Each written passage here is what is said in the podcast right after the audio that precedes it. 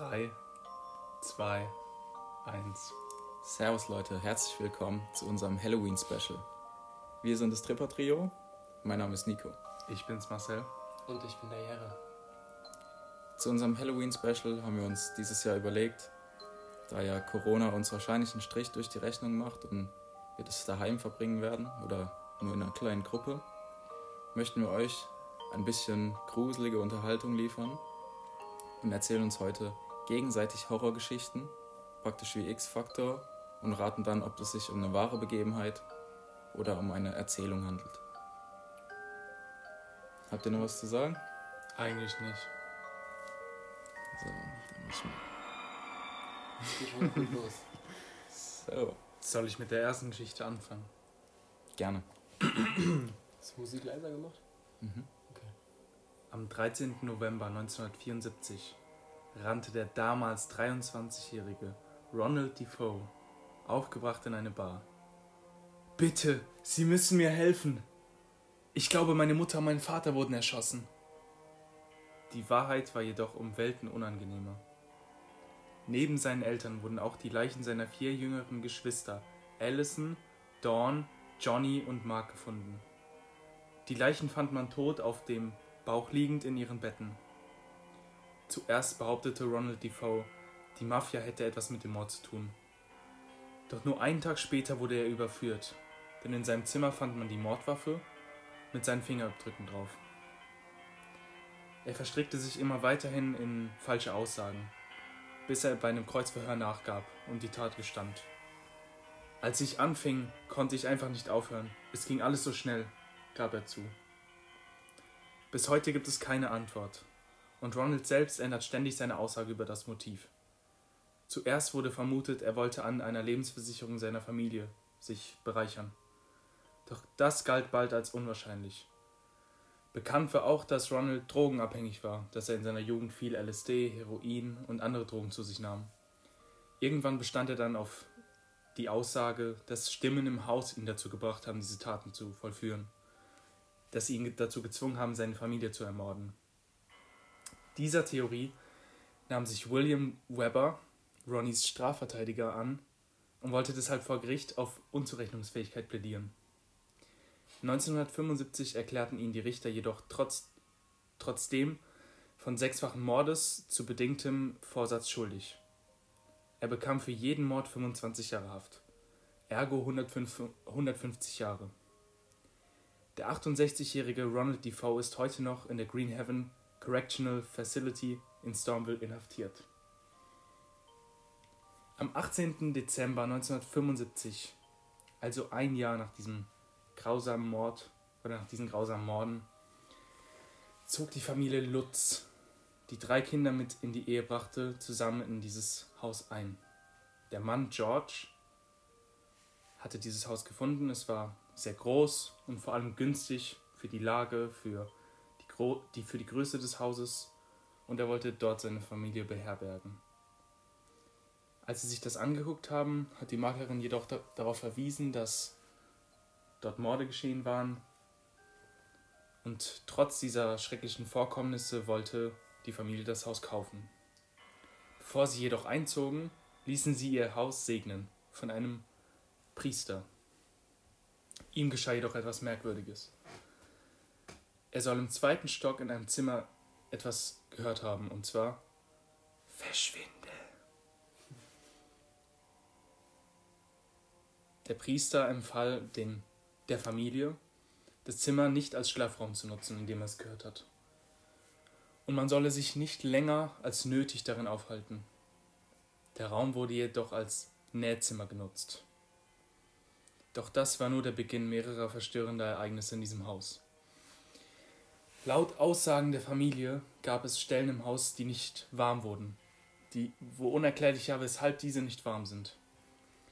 Sodass äh, George, der Vater der Familie, ständig das Bedürfnis hatte, das Holz im Kamin nachzulegen. Die Familie soll auch oft von schrecklichen Geräuschen geweckt worden sein.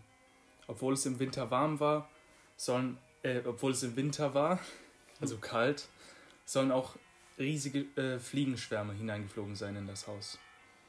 Allgemein habe sich die Atmosphäre in dem Haus zwischen den Familienangehörigen sehr zugespitzt und stark verändert. Ständig seien alle gereizt gewesen, die Kinder wurden äh, aufmüpfiger als sonst. Und es habe auch Parallelen zu den Morden, zu den Jahren davor gegeben. George, der Vater der Familie, soll nach seinen Angaben jede Nacht zwischen 3 und 3.15 Uhr schlafgewandelt sein oder aufgewacht sein. Später erfuhr er, dass zu diesem Zeitraum die Morde auch geschehen waren. Alle drei Kinder sollen außerdem nur noch auf dem Bauch geschlafen haben. Genau wie bei den Morden, wo die drei Kinder auf dem Bauch als Leiche aufgefunden wurden. Chelsea, die jüngste der Familie, redet mit dem Geist von Jodie Defoe. Also sie hat sich praktisch eine Person vorgestellt, aber sie hat es nicht als Mensch angesehen, sondern als eine Art Schwein. Und sie hat sie immer Jodie genannt. Und die Tochter von dem Besitzer, äh, der ermordet wurde, also der Vater, der seine Familie umgebracht hat, hieß Jodie. Doch niemand möchte ihr glauben. Und George bekommt beängstigende Visionen. Zunehmend äh, zieht er sich in den Keller zurück und im Traum durchbricht George eine Wand und findet dort eine versteckte äh, Folterkammer.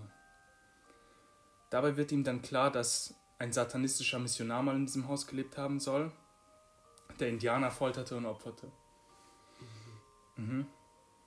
Georges Zustand hat sich äh, nach und nach immer viel stärker verschlechtert, bis er im Affekt seinen eigenen Hund, also den Hund der Familie, tötete, da er ihn als Dämon angesehen hat.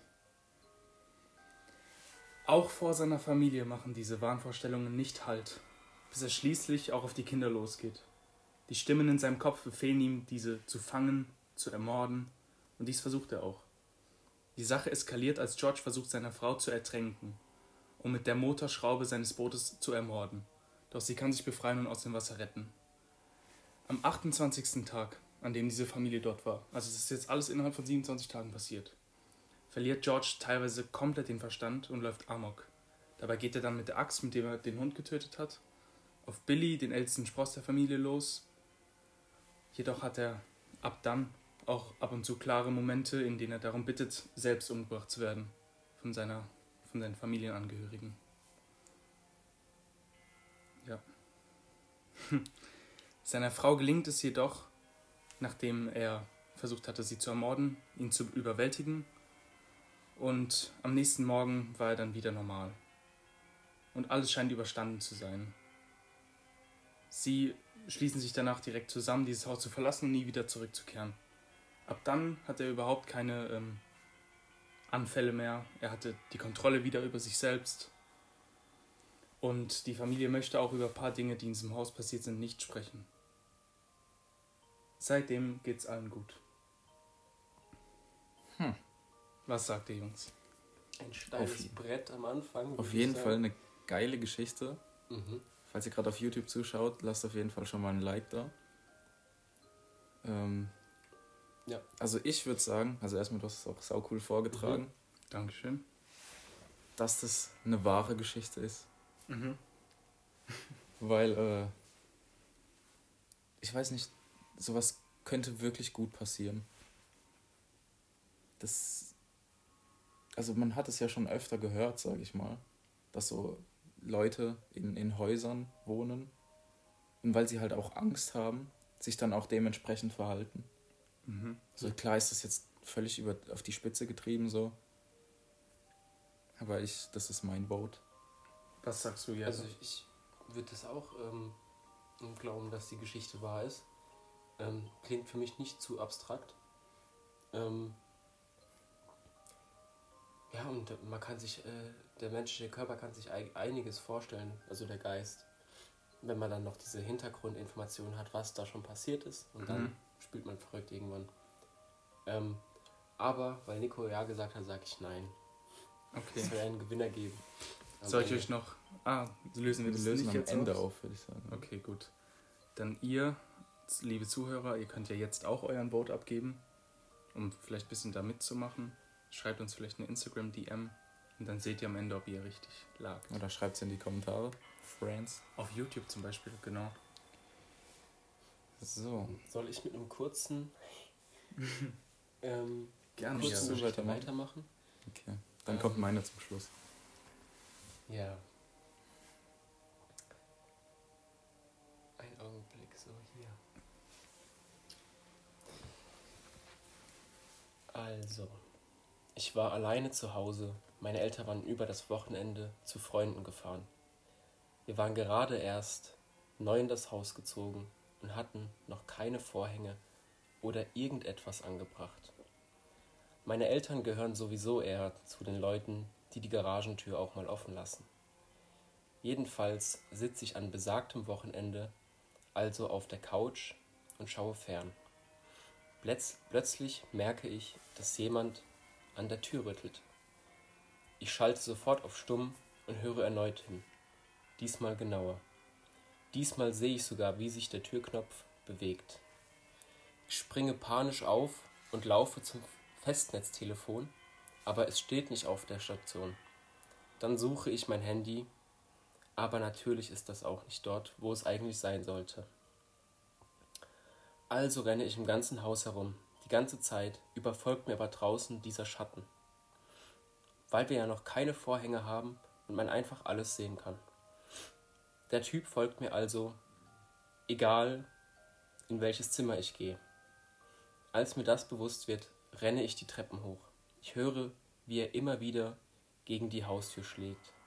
Dem Klang nach zu urteilen hat er dabei einen Metallgegenstand in der Hand. Er läuft weiter um das Haus herum und schlägt auch gegen die Fensterscheiben. Dann geht er wieder zur Haustür und haut dagegen. Seine Schläge werden immer stärker. Ich weiß noch, wie sehr ich mich selbst in diesem Moment gehasst habe, weil ich mein Handy einfach nicht dabei hatte. Doch dann erinnere ich mich daran, dass ich das Telefon vorher aufs Bett meiner Eltern geworfen hatte. Also renne ich in ihr Zimmer und rufe die Polizei. Glassplitter. Klirren höre ich, während ich telefoniere. Ich habe Todesangst und setze mich in den Wandschrank meiner Eltern. Irgendwann höre ich nichts mehr. Bis nach einer Weile die Sirenen der Blaulichter ertönen. Das ist das Ende. Hm, schwierig.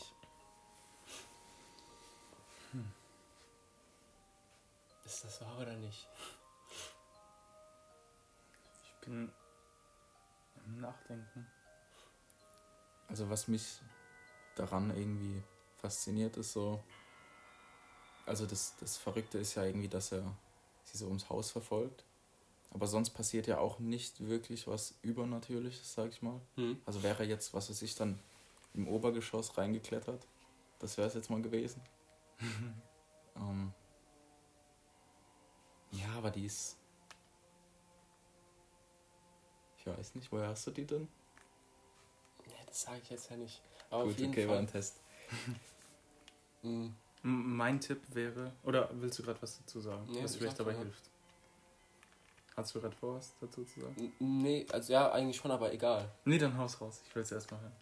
Ich fand's, äh, als ich es äh, gelesen habe, komisch. Wer geht denn an der Tür, rüttelt erst an der Tür und dann rennt er außen rum und hämmert die ganze Zeit an Fensterscheiben und Tür und alles. Ein Geisteskranker, der einfach nur auf Terror im Kopf einer Person aus ist. Ja. Ich. Was war jetzt dein Tipp? Ich sag, die ist nicht wahr. Dann sag ich, dass sie wahr ist. Und ich könnte es mir vorstellen, dass es eine Privatperson war, die das dann halt einfach auf Reddit oder sowas mitgeteilt hat. Hm. Ihre Erlebnisse.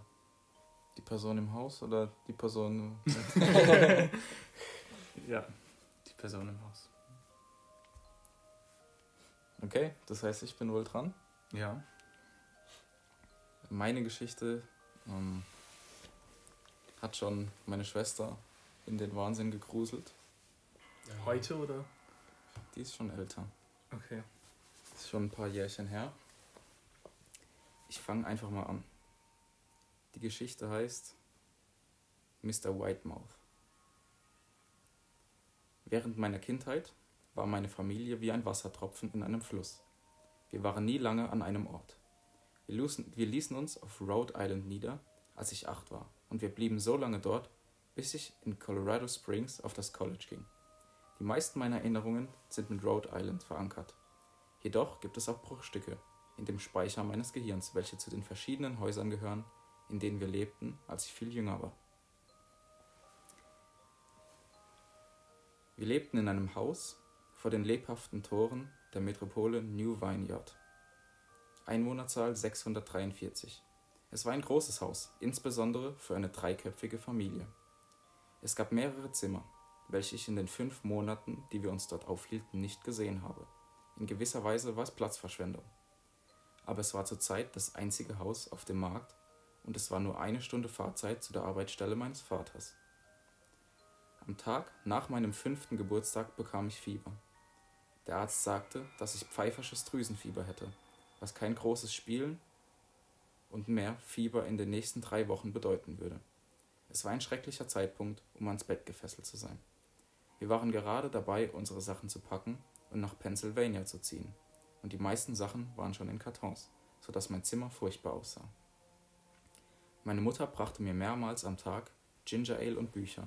Diese dienten als primäre Unterhaltungsform der nächsten Wochen. Langeweile bannte sich hinter jeder Ecke an und wartete darauf, ihr hässliches Gesicht zu zeigen, um mein Elend zu verschlimmern. Ich erinnere mich nicht mehr genau daran, wie ich Mr. Whitemouth traf. Aber ich glaube, es war eine Woche, nachdem das Drüsenfieber diagnostiziert wurde. Meine erste Erinnerung an diese kleine Kreatur ist, dass ich ihn fragte, ob er einen Namen hätte. Er sagte zu mir, ich soll ihn Mr. Whitemouth nennen, weil sein Mund so groß war. Eigentlich war alles an ihm so groß, im Vergleich zu seinem Körper, sein Kopf, seine Augen, seine krummen Ohren. Aber sein Mund war mit Abstand das Größte. Du siehst aus wie eine Art Furby, sagte ich, als er durch eine meiner Bücher blätterte. Mr. Whitemouth hörte auf und schaute mich mit einem verwirrten Blick an und fragte mich: Furby? Was ist ein Furby? Du weißt schon, das Spielzeug, der kleine Roboter mit den großen Ohren. Du kannst sie streicheln, füttern, wie ein echtes Haustier, sagte ich. Oh, du brauchst keinen von denen. Sie sind nicht das gleiche, als würde man einen richtigen Freund haben, sagte er. Ich erinnere mich, dass Mr. Whitemouth jedes Mal verschwand, wenn meine Mutter in das Zimmer kam. Ich liege unter deinem Bett, erklärte er später. Ich will nicht, dass deine Eltern mich sehen, weil ich Angst habe, dass sie uns dann nicht mehr zusammen spielen lassen. Wir machen nicht viel während der ersten paar Tage. Mr. Whitemouth schaute sich für meine Bücher an, schaute sich nur meine Bücher an und war fasziniert von den Geschichten und Bildern, die sie enthielten. Am dritten und vierten Morgen, nachdem ich ihm das erste Mal begegnet bin, begrüßte er mich mit einem breiten Grinsen in seinem Gesicht. Ich habe ein neues Spiel, das wir spielen können. Aber wir müssen warten, bis deine Mutter da war, um nach dir zu sehen. Weil sie nicht sehen darf, wie wir es spielen. Es ist ein geheimes Spiel. Nachdem meine Mutter mehrere Bücher und Soda zur richtigen Zeit brachte, schlüpfte Mr. Whitemouth, Whitemouth unter meinem Bett hervor und griff meine Hand. Wir müssen zum Raum am Ende dieses Flurs, sagte er.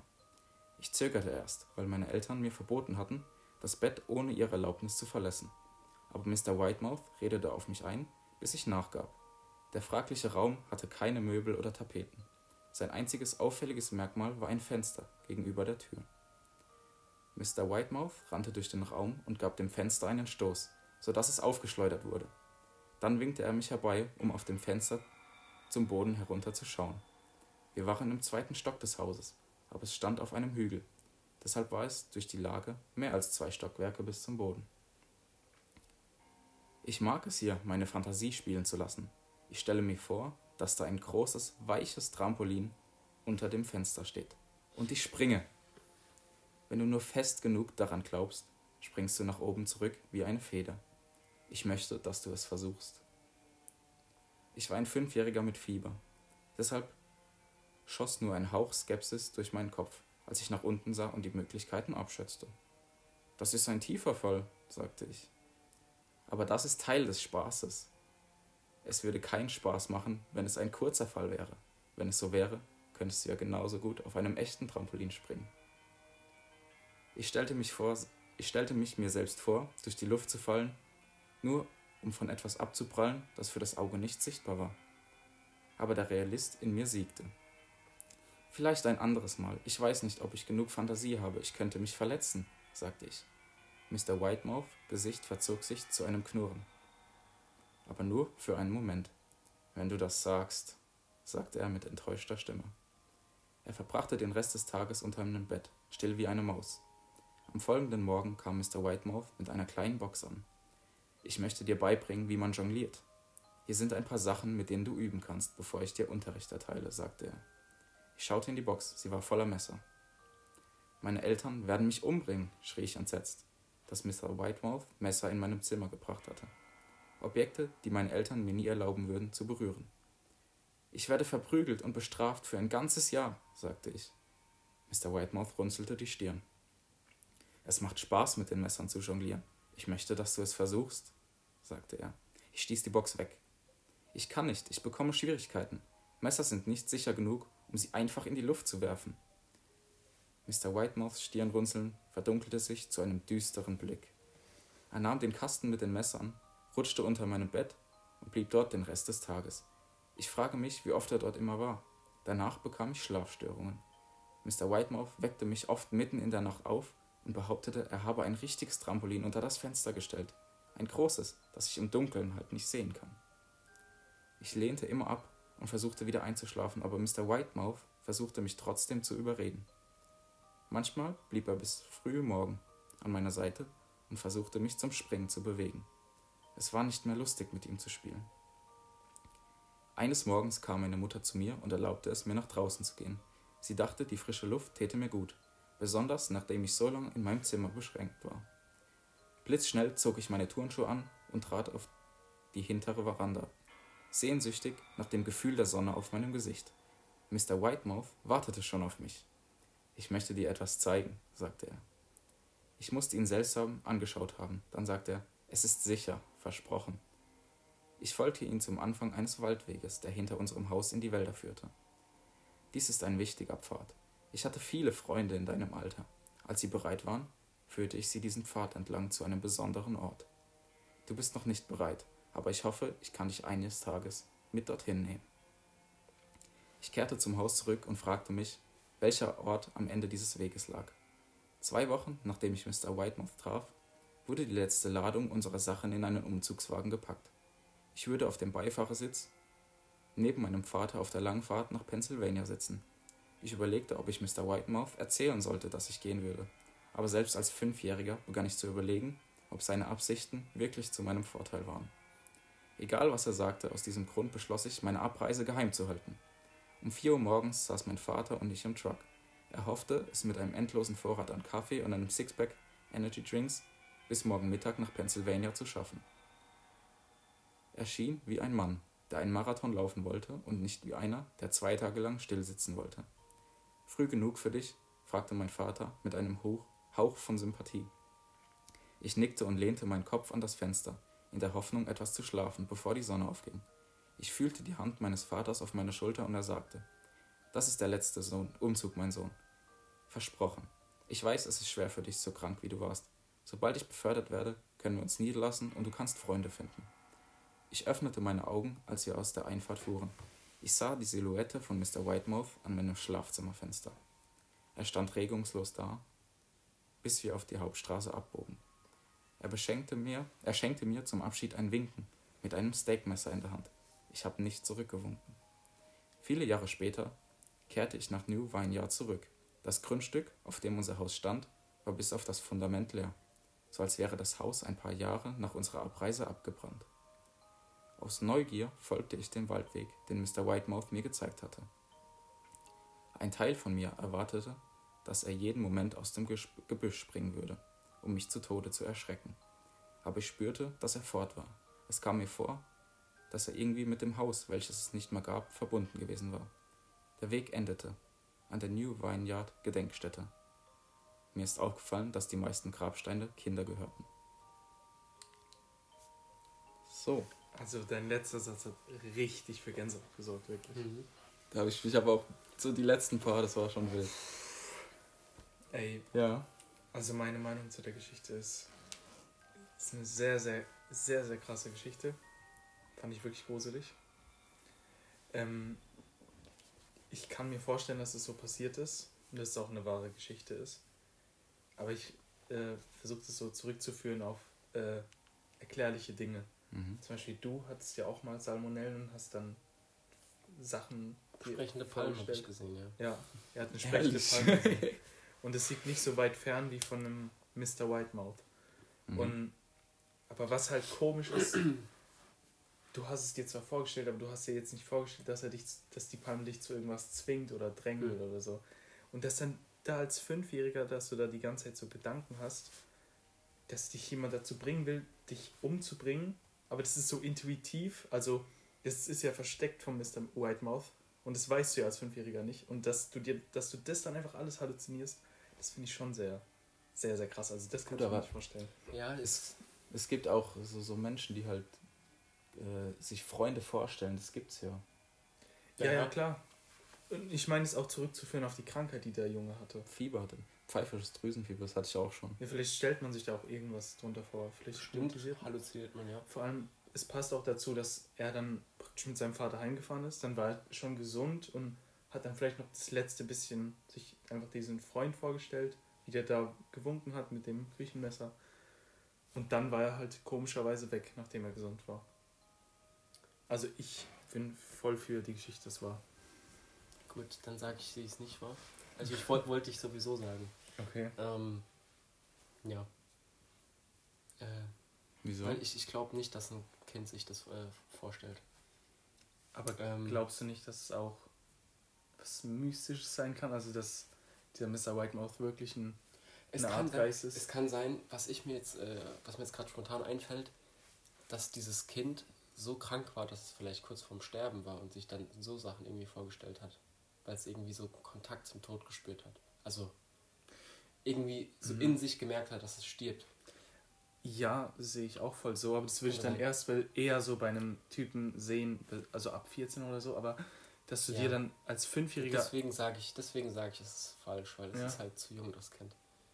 also entweder die Geschichte ist wahr und das war hyperintelligent, das Kind, und hat das alles halluziniert. Ich meine, das gibt- Kind hat ja die Geschichte nicht geschrieben, sondern wenn dann die Person, als sie älter war. Ja, ja, klar. Nee, Nee, war aber ja später auch älter, das Ende, hat man jetzt mitbekommen. weißt du, was ich meine? Ich will damit sagen, dass, ähm, stell dir vor, wir gehen es jetzt einmal alles auf rationalen Wege an. Stell dir vor, es ist wirklich so passiert und wir glauben, also wir glauben jetzt nicht, dass da irgendwie ein Geist dafür gesorgt hat. Dann hat der Kind, dann hat das Kind das alles äh, halluziniert. Aber wieso halluziniert er dann sowas? Ist doch sehr abnormal. Es gibt aber, glaube ich, so kranke Menschen einfach. Aber als Fünfjähriger. Das hat ja angefangen als Freund so. Aber dass, dass dieser Freund dann will, dass, dass du auf ein Trampolin springst und dem Kind war ja nicht klar, dass dieser Freund ihn umbringen will. Mhm. Und das ist das Verrückte, finde ich. Hätte dieser Freund jetzt irgendwas anderes von ihm erwartet oder so, dann okay, aber das finde ich schon sehr krank. Hm. Ja, also ich bin für es ist nicht wahr. Du sagst, es ist wahr. du Safe, grad- safe Call. Okay. Nee, nee, ich meine, äh, es sprechen viele Dinge dagegen, aber ich, Mhm. ich bin für wahr. Okay. Lösen wir dann jetzt auf? Wir können gerne Gibst auflösen, du ja. mir dein äh, Notiz-Handy? ja. So ein Auflösungszettel oder was? Ein Auflösungstext. Text? Den kleinen Auflösungstext habe ich ja. Okay. Dann fangen wir auch mit der ersten Geschichte an, die war von Marcel. Wir, warte, wollen wir nochmal sagen, welche fandet ihr denn am. Ich fand äh, Gruseligsten? deine direkt am gruseligsten. Okay. Die, die erste Geschichte. Mhm. Ähm, einfach, ja, weil das ist so paranormales Zeug und so. Das, aber ich bin eh, müsst ihr wissen, ein Mensch, der sowas gar nicht kann. Ich kann mir sowas eigentlich gar nicht anhören. Also ich werde heute Nacht auch nicht gut schlafen. Das ist safe. ähm, und ich muss sagen, also Nico, deine Geschichte fand ich nicht so gruselig. Ich weiß nicht wieso. Aber, und- meine, denkt jetzt voll der Kack. Aber ich fand sie gruselig.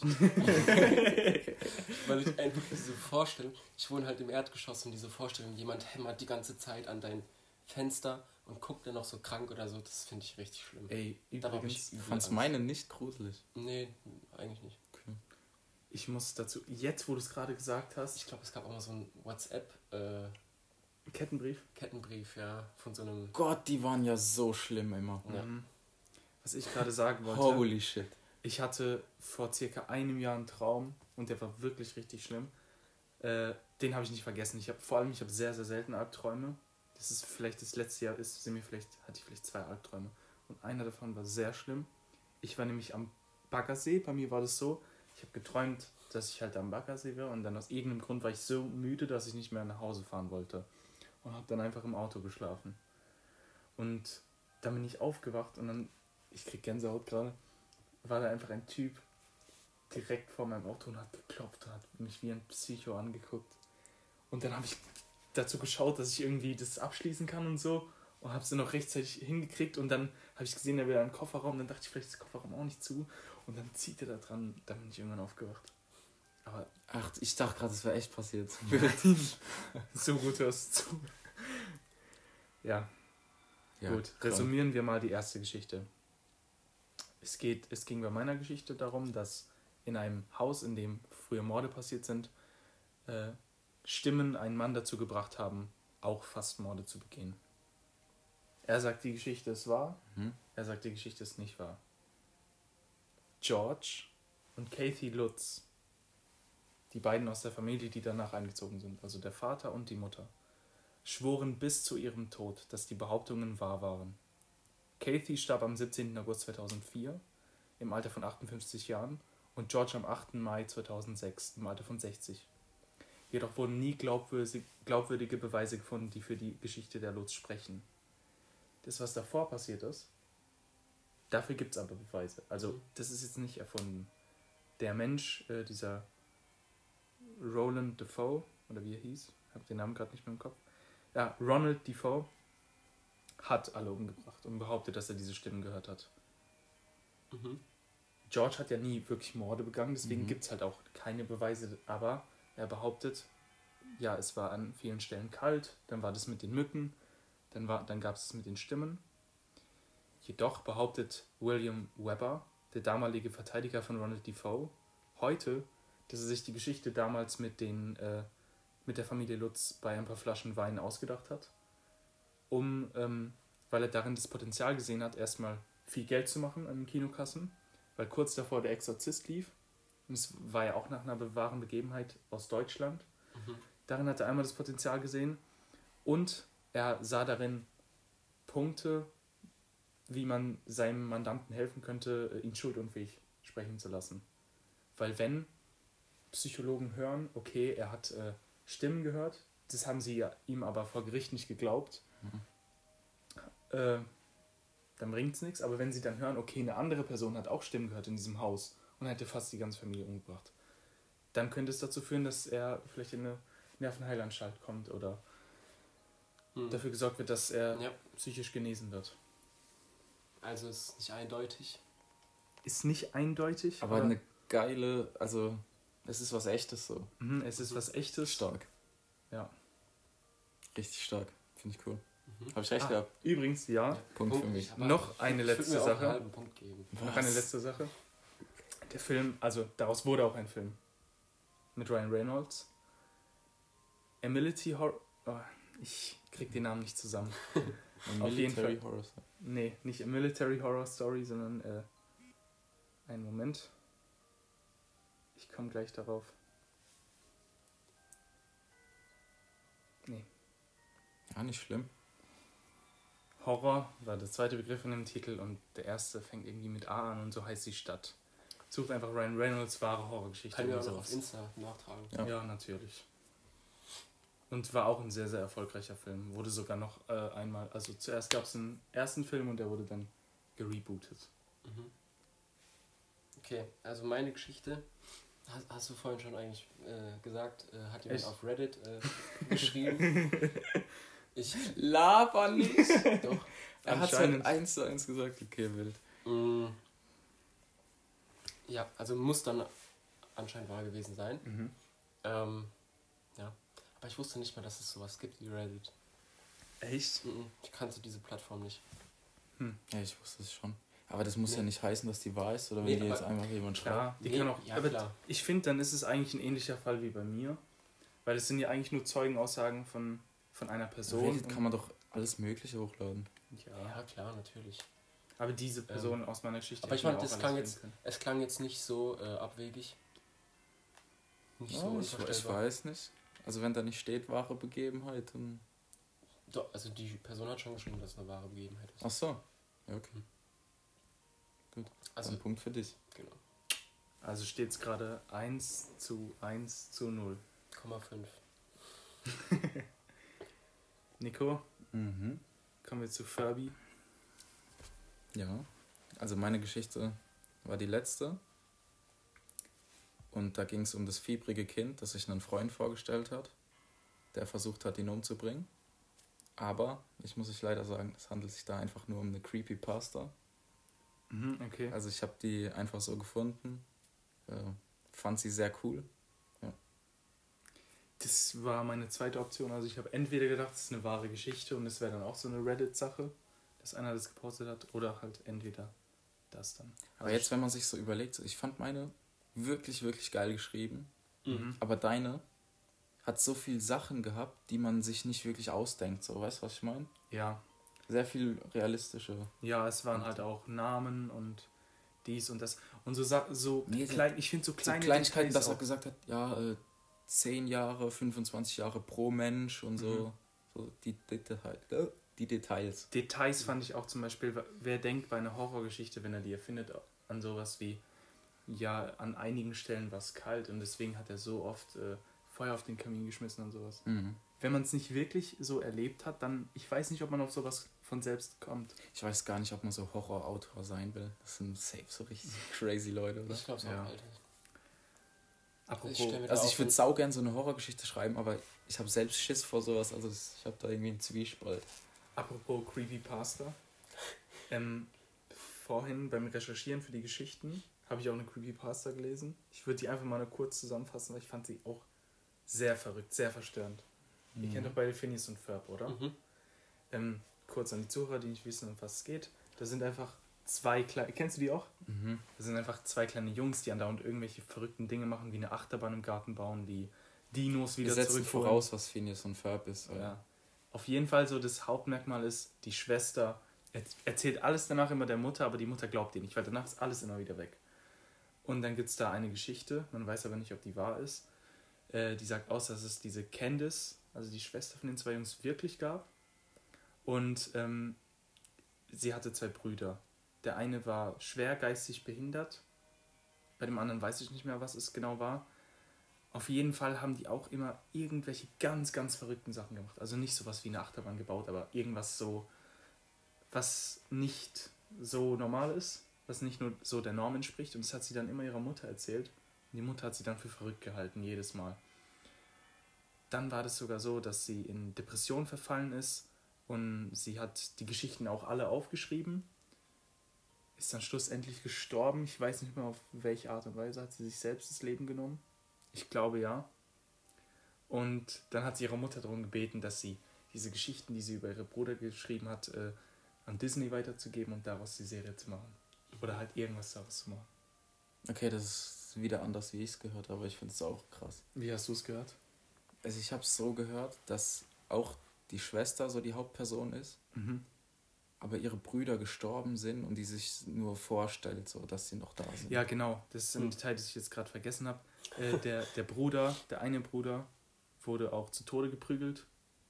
Äh, Mhm. Und mit dem anderen weiß ich nicht. Das stand, glaube ich, gar nicht in der Geschichte, was mit ihm war. Und am, ja, ein paar Geschichten hat sie anscheinend auch fantasiert und ja. Auf jeden Fall, also, Das ist sowas hinter so einer Kinderserie Ja. ist halt. Also falls es stimmt, finde ich es geisteskrank. Ja. Ich denke, Jari kann heute nicht schlafen. Ziel erreicht. Auf jeden Fall. Ein anderes Ziel, das wir noch erreichen müssen. Das sind die Ist- eine Million Abos auf YouTube. Und ein paar mehr Steady-Supporter. Unterstützt uns, Leute. Jo, battle nicht so. Lasst einfach ein Like und ein Abo da. Seht Sind wir uns doch an. mit. Wir nehmen hier mit einem iPad auf. Meint ihr Ja, doch, auf jetzt. Tschüss. Ciao. Ciao.